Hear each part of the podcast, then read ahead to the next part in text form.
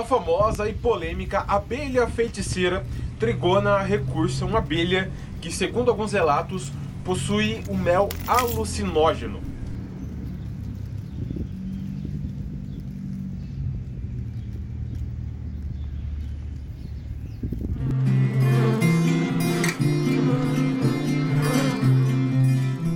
Aí, pessoal, beleza? Sejam bem-vindos ao Meliponário Irapitã. O meu nome é Carlos Almeida e no vídeo da série Conhecendo as Abelhas Nativas de hoje, nós falaremos sobre a Trigona recursa. O nome popular dela mais conhecido é abelha feiticeira devido à possibilidade do mel alucinógeno, que logo falaremos aqui nesse vídeo. Então, é uma abelha presente em vários estados do Brasil e também fora dele, no Peru, na Bolívia, na região amazônica em si mas ele, ela é presente desde aqui do estado de São Paulo. Vou olhar na minha colinha agora para falar os estados de ocorrência dessa espécie. Se você viu ela em outro estado, já comenta aqui que é uma informação bem interessante para a gente. Então, a abelha feiticeira ela já foi encontrada e catalogada no Acre, Amazonas, Bahia, Ceará, Goiás, Maranhão, Mato Grosso, Minas Gerais, Pará, Piauí, Rondônia, São Paulo e Tocantins. Então, para quem não sabe, eu sou de São Paulo e aqui tem bastante feiticeira.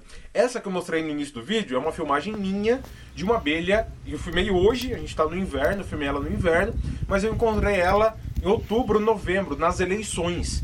Né? Então essa, é, essa abelha ela está na frente de uma escola municipal aqui da cidade, que é o meu local de votação. Saindo de lá, me deparei com uma movimentação no pé de uma árvore fui olhar e vi que era uma abelha diferente. Eu nunca tinha visto a feiticeira. Já sabia dela, obviamente, né? Anos aí criando as abelhas nativas, a gente pesquisa é, e conhece as espécies que não que eu não crio, né? Eu crio apenas 13, existem diversas outras, mas era a primeira vez ali vendo então pessoalmente a abelha feiticeira trigona recursa. Então, para quem não está acostumado com essa série de vídeos, já tem vídeo aqui sobre mirim preguiça, a diferença entre as mirins, mirim doriana, emerina, remota, um vídeo só sobre as mandaçaias, então MQQ, MQA, um vídeo sobre as jataísta, Tragonisca angustula, Eiraut e Fibriege, tem um vídeo sobre as escaptotrigonas, tubuna, canudo, é, benjoí, então se você também tem diferença, né, tem dificuldade em identificar as abelhas pretinhas, esse é um vídeo para você ver. E hoje nós falaremos sobre a abelha feiticeira,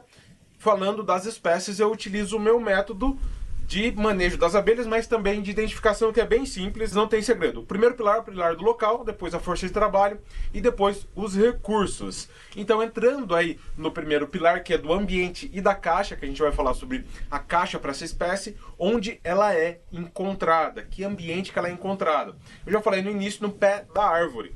Isso é uma característica dessa espécie ela aproveita de ocos rente ao solo, entre as raízes da árvore, ou ali no caso o concreto, talvez tenha algum oco ali, mas fato é que na imensa maioria das vezes ela é encontrada rente ao solo.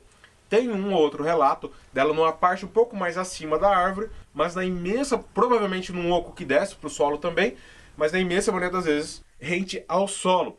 Diferente das parentes dela, né, das outras trigonas, a gente tem, por exemplo, a trigona concolor ou então a sanharó, que fazem dentro da árvore, né, em ocos grandes dentro da árvore. Também já tem um vídeo aqui sobre a trigona concolor, abelha diabo, uma abelha muito defensiva que eu encontrei em árvore e que eu tenho um colega que fez o resgate dela. Também ela é diferente da abelha arapuá, irapuá e da guaxupé, que fazem um ninho externo. Vai ter vídeo sobre elas também aqui no canal.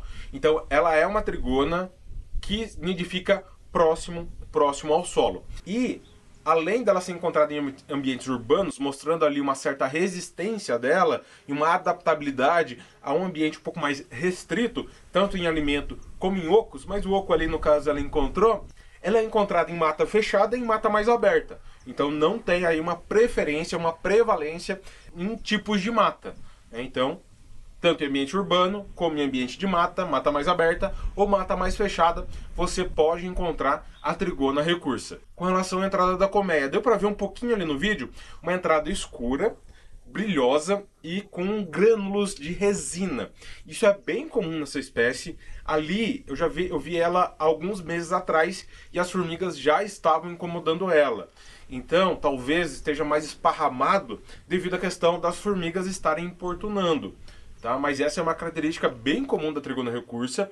Ela pode fazer tubos aí é, de 7, 10 centímetros e geralmente 5 centímetros de diâmetro. Ali está reduzido, provavelmente por causa da formiga ou porque não é um enxame tão grande.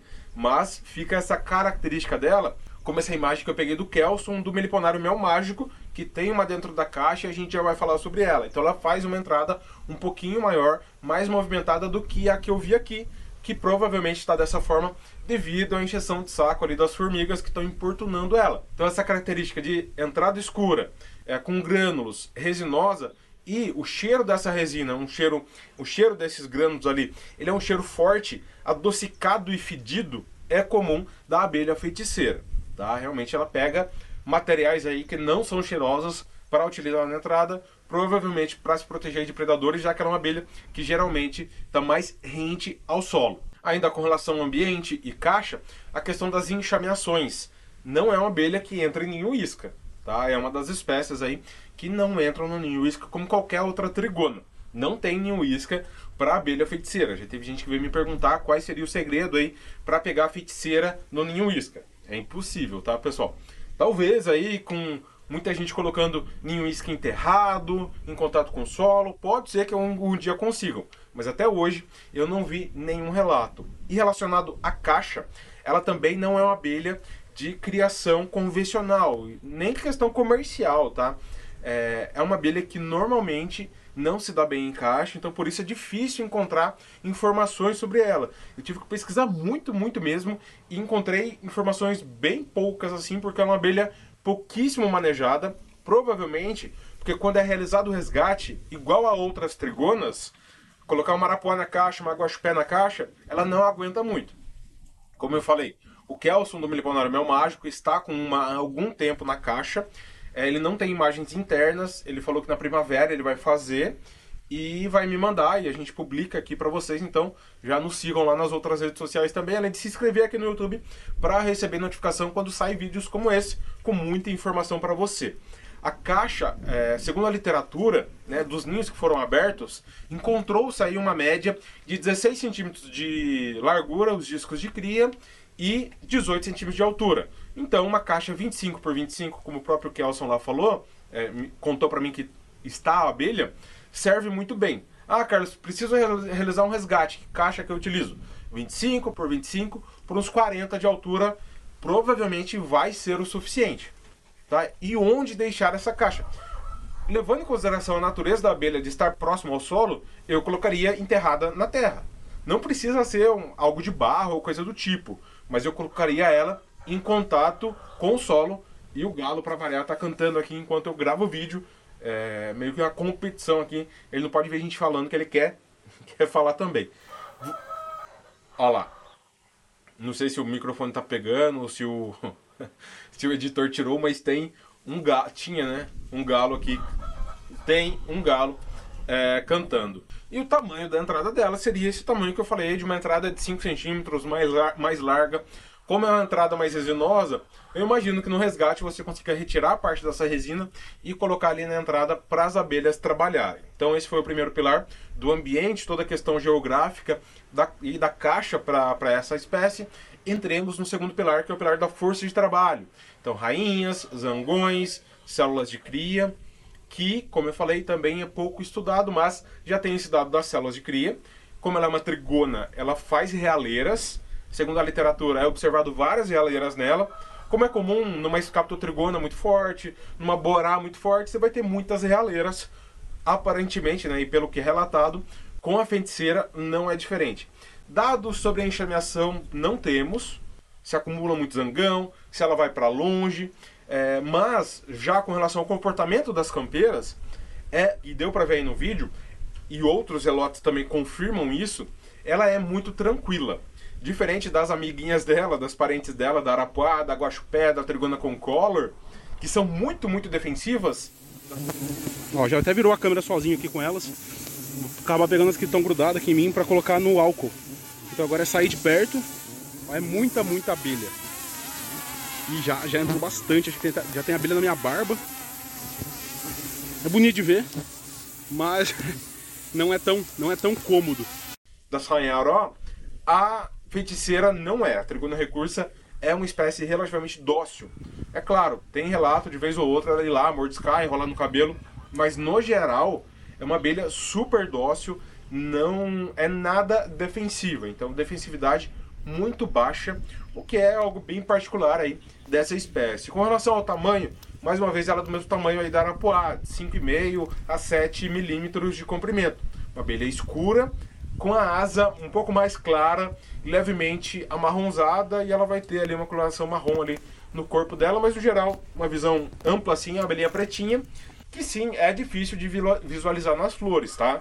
É difícil de visualizar, mas é, tem essa a, a maior parte da identificação dela se dá pela entrada do ninho. Né? Eu não fico observando florada e buscando ali, ah, será que será que é a feiticeira? Com relação ainda aos indivíduos, né, o número deles não tem um número exato, mas com esse número de postura e por ser uma trigona, dá para chutar aí é, 10 mil indivíduos, talvez. Em relação ao raio de voo, também a gente vai ter que correlacionar com outras trigonas, também não tem essa informação.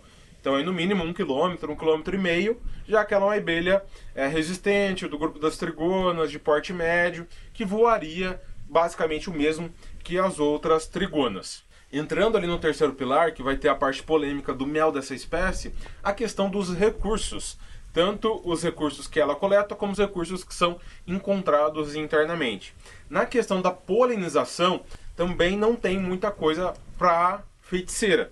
Ela poliniza, por exemplo, o camu-camu, o açaizeiro, o babaçu, já foi observada no IP de jardim e várias outras plantas, uma vez que as trigonas tendem a ter uma visitação mais geral, né? A arapuá a gente vê em qualquer, quase qualquer flor, a feiticeira também visita muitas flores, mas não tem nada direcionado na polinização da abelha feiticeira. Um dado muito interessante de uma das pesquisas que eu vi é que no Goiás foi feita uma observação floral e a feiticeira ela estava em predominância naquela região.